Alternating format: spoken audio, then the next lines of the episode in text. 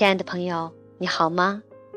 欢迎您继续关注荔枝电台遇见奇迹，FM 一三二二六八。其实，今天最想说的是父亲节快乐。有一位同学说：“没有女人，哪来的父亲？还是一起祝贺了吧。”还有的人说。母亲节的时候，看着妈妈们都有礼物有花，怎么我们这些父亲过父亲节有点失落啊？大家纷纷自嘲起来。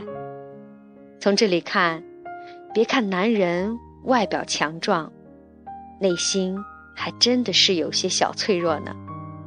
当然，那也是正常的。所以在这里，我就代表女士们。向那些可爱的男士们表达节日的问候吧，祝所有已经做了父亲的男士父亲节快乐。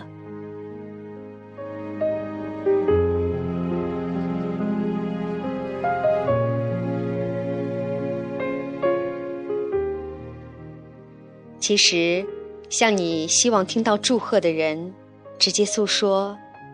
我多希望听到你的祝贺，我多希望收到你节日的礼物，这是很勇敢的表现。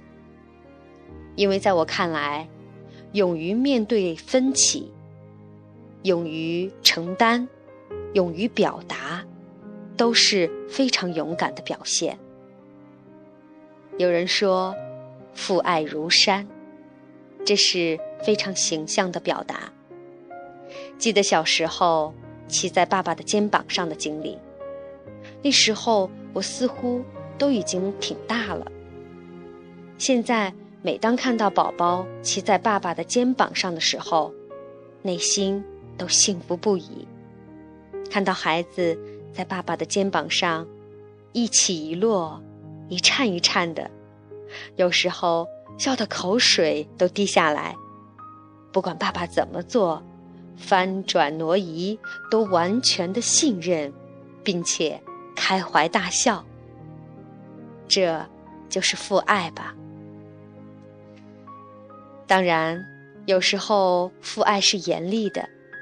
当父亲的一个眼神甩过来的时候，我就知道要立刻停止。如果不停止，会有什么后果？似乎是我承担不了的。有时候，父爱是勇气。当你身心疲惫的时候，爸爸的几句话，就可以让我们又生出无限的活力与精神。有时候，父爱是爸爸扎扎的胡子。当他扎上我的小脸蛋时，我也感觉到了爱。后来。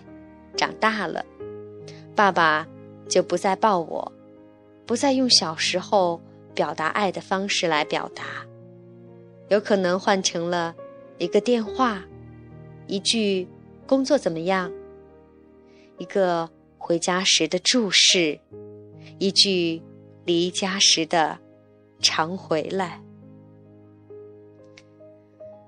今天是语言魔术师的最后一天。我们学习了十四条回应术，语言的奇妙有点把我打懵了，真的需要很好的消化。不过有一点是可以肯定的，即使我只学到了里面的一两条，都受益无穷。那么在最后，还是要祝天下所有的父亲父亲节快乐。我们下期再见。